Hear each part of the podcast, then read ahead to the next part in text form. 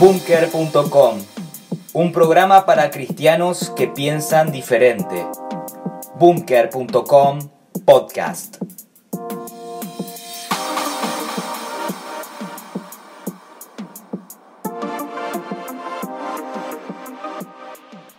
Hola amigos, mi nombre es Ariel Tepa y te pido que nos acompañes en el tema de esta semana que es el cristianismo y la política. Es curioso que cada vez que se plantea este tema dentro de la iglesia, la respuesta automática sea que la religión y la política no deben mezclarse o que la iglesia debe mantenerse alejada de la política. Con lo cual, eh, la discusión se corta de plano. Así se creo que, que es necesario ampliar la base sobre la cual discutimos.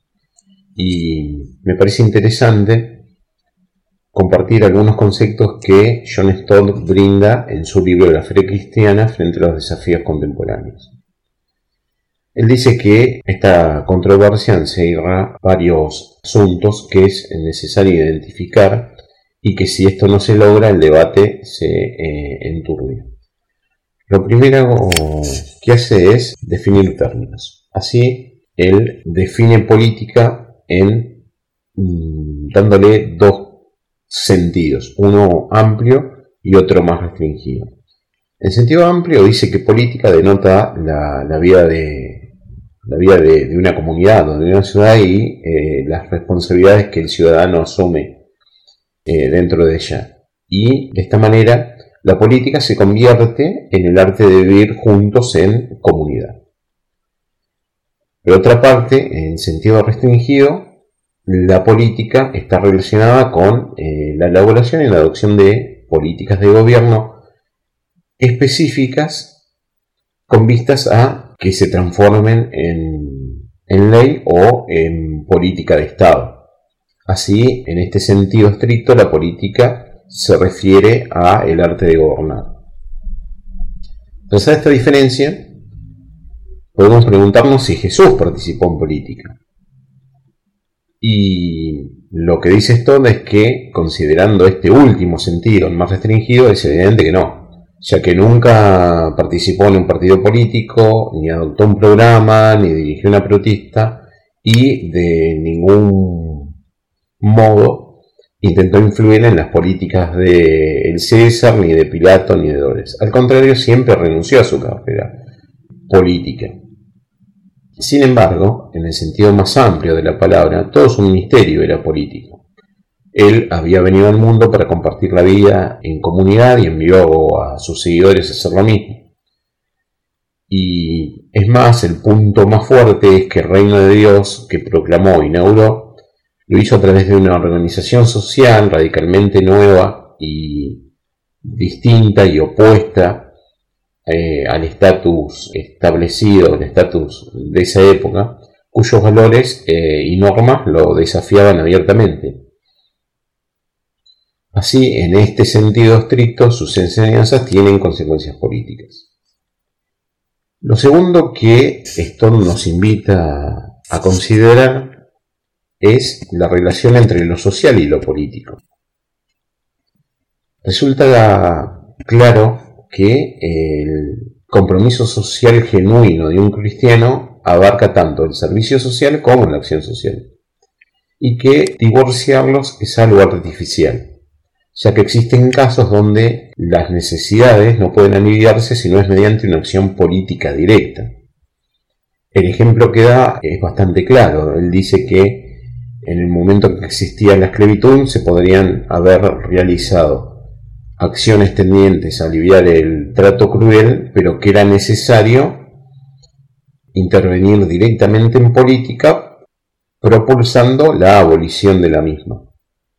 Si llevamos esto a la actualidad, hay situaciones donde la existencia continua de una necesidad puntual, si bien es necesaria, puede contribuir a impedir que se lleguen a eliminar las raíces del de, eh, mal. El tercer aspecto que, introduce esto es las bases teológicas eh, de la participación del cristiano en política. a través de la relación que se establece entre la Iglesia y el Estado. Aquí quiero, quiero incorporar los conceptos que brindan otros dos autores en su libro Ética Cristiana. Los autores son Eggman y Neius, donde ellos expresan que la responsabilidad del creciente hacia el Estado es claramente enseñada en la Biblia. Citando, por ejemplo, la sentencia que Jesús da como respuesta a la pregunta que sus discípulos le hacen con respecto al pago de impuestos, sí, es ampliamente conocida, dar al César lo que es de César y a Dios eh, lo que es de Dios, en Mateo 12, versículos 13 al 17, o la exhortación que hace el apóstol Pablo en romano con respecto a someterse al Estado, o la invitación que, también Pablo hace en Primera de Timoteo a, orar por las autoridades que están en eminencia. Para estos autores existen ciertos deberes fundamentales que el cristiano tiene que asumir frente al Estado, entre los que enumeran respetarlo, obedecer a los eh, representantes y a las leyes, pagar impuestos y el que mencionaba, que es orar por, por estas autoridades. Ellos eh, dicen que el versículo del primero de Timoteo 2, del 1 al 4, es eh, la exhortación más clara que hay en el Nuevo Testamento con respecto a esta relación entre el creyente y el Estado. Y eh, bajo esta premisa incluyen otros deberes, como dijimos, que se podrían resumir en respeto a las autoridades y a las leyes, aunque aclaran que siempre se deben hacer con una mirada crítica eh, con respecto a fijarnos si el poder estatal no se extravía y va en contra de eh, una disposición divina. También René Padilla que es un conocido teólogo latinoamericano, hace su aporte en una ponencia que se llama El Estado desde una perspectiva bíblica, afirmando que los escritores bíblicos eh, nunca enfocaron directamente este tema, específicamente el tema del Estado, porque el contexto histórico en el cual ellos escribían la existencia de un poder político institucionalizado es un hecho cuya realidad no necesita comprobarse. El versículo clave sobre el cual él desarrolla su exégesis es eh, Romanos 13 del 1 al 7, pasaje, según él, donde encontramos la enseñanza apostólica sobre lo que debe ser la actitud de un cristiano frente al poder político y esa actitud es la de un sometimiento a las autoridades políticas a las cuales Dios le ha delegado la responsabilidad de castigar el mal y de fomentar el bien. Volviendo a la, pregunta inicial, la pregunta disparadora, es decir, si el cristiano debe participar en política. Yo pregunto, ¿en cuál política?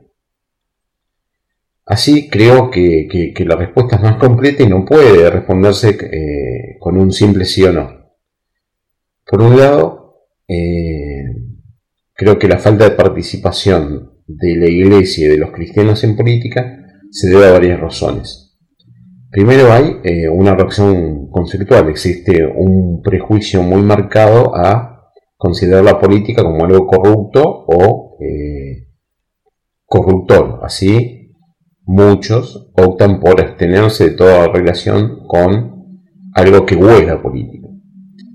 En segundo lugar, creo que hay razones que, entre comillas, sociológicas, dado que la mayoría de los miembros de nuestras iglesias históricamente ha sido excluida de, actos de gobierno, de, de actos políticos o de acciones políticas directas, a excepción de algunos que estén asociados a la búsqueda de el voto en épocas de elecciones.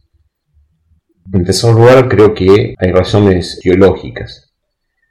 Aquí eh, Pablo Deiros es bastante claro, haciendo aclaraciones que determinados énfasis teológicos que se han dado en historia reciente de la iglesia en Argentina, como son la predicación de eh, un dualismo donde se separan las cosas del espíritu de las cosas materiales o eh, las acciones evangelísticas de la acción social directa, como también la introducción de, cierta escatología dispensacionalista, han contribuido a esta ausencia de participación del creyente en acciones políticas concretas.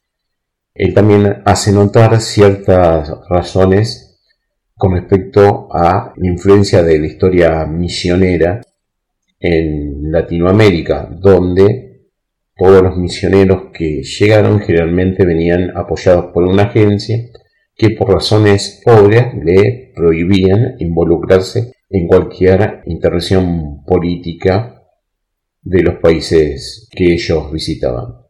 Y eh, la influencia de esta, de esta mentalidad ha influenciado notoriamente en los miembros de, las congregaciones. Volviendo a la línea de razonamiento por la cual nos, llevaba Astor, eh, él considera necesario distinguir entre la participación en política del creyente o de grupos de creyentes en forma individual de la participación de la iglesia local o de la organización cristiana como tal. Con respecto a, este punto, voy a concluir leyendo una nota que eh, Emilio Agüero Esraín publica en el Diario la Nación, donde vuelca eh, opiniones de reconocido teólogo eh, John MacArthur. La nota dice así, en una sociedad cada vez más ajena a Dios y a sus principios, donde el pecado no solo es tolerado, sino hasta legalizado, donde la mayoría de las autoridades políticas que se definen como cristianos no tiene frutos en su vida convertida, en un sistema donde pulula la injusticia social, muchos cristianos sinceros se preguntan acerca del papel que debe cumplir en medio de todo esto. Así, deberíamos tratar como Iglesia de tener mayor fuerza política e influenciar fuertemente en ella. En la Biblia podemos encontrar esas respuestas y nuestro rol en la sociedad. Los cristianos cambiaremos la sociedad para mejor solo cuando el principal enfoque que tengamos sea alcanzar el carácter de Cristo en nuestras vidas, lo que significa vivir de una manera que honre los mandamientos de Dios y lo glorifique a Él y esto se logra conociendo y practicando las escrituras y proclamándolas ahí donde nos desempeñemos en el día a día. Se puede ver en la historia que cuando la Iglesia incursionó de manera corporativa en el poder político, se ha visto envuelta con el tiempo en una decadencia moral y espiritual que la afectó, haciéndola claudicar en sus principios y valores y llevándola a llenarse de falsas doctrinas. Personalmente, MacArthur piensa que la Biblia no prohíbe a un cristiano apoyar o trabajar políticamente en medio de la comunidad. Pero esta persona, cuando quita su enfoque del Evangelio y empieza a creer que el verdadero cambio solo se puede concretar a través de una estrategia política, se irá desviando cada vez más de la verdad, cayendo en el engaño de que el poder humano o la sabiduría humana tienen la capacidad de transformar la naturaleza del hombre. MacArthur dice que ya el apóstol Pablo advirtió de esto a los griegos cuando les dijo en su carta a los corintios que él no fue a ellos con fuerza o estrategias humanas, sino con demostración de poder y del espíritu, para que vuestra fe no esté fundamentada en la sabiduría de los hombres, sino en el poder de Dios. Primera de Corintios 2, del 1 al 5.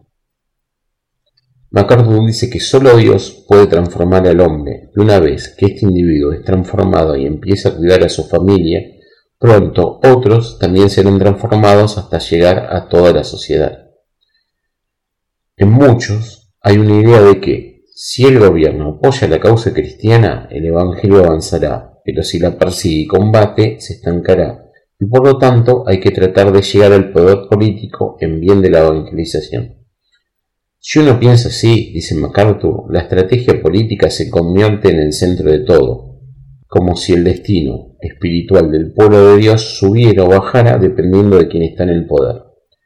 Pero la verdad es que ningún gobierno humano puede hacer algo para que avance o retroceda el reino de Dios. Ni el gobierno más impío y perverso podrá detener el poder del Espíritu Santo ni la difusión del Evangelio, porque es Dios quien está comprometido en ello. El ministerio terrenal de Jesús siempre se desarrolló en un ambiente político sumamente difícil y sus seguidores, incluyendo a los apóstoles, esperaban que de alguna manera los liberara del yugo de Roma.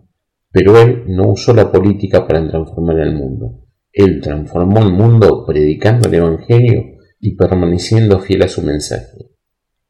Así, la decadencia moral del mundo no es un problema espiritual ni político, y su solución es el Evangelio, no la política partidista. Cada vez que la Iglesia se ha centrado en la predicación del Evangelio, su influencia ha crecido. Y cuando se ha buscado poder por medio del activismo político, cultural o militar, se ha dañado y arruinado su testimonio. Gracias por estar escuchando bunker.com podcast, un programa para cristianos que piensan diferente. Para más información, no dudes en escribirnos a radio.bunker.com y visitar nuestro sitio web bunker.com.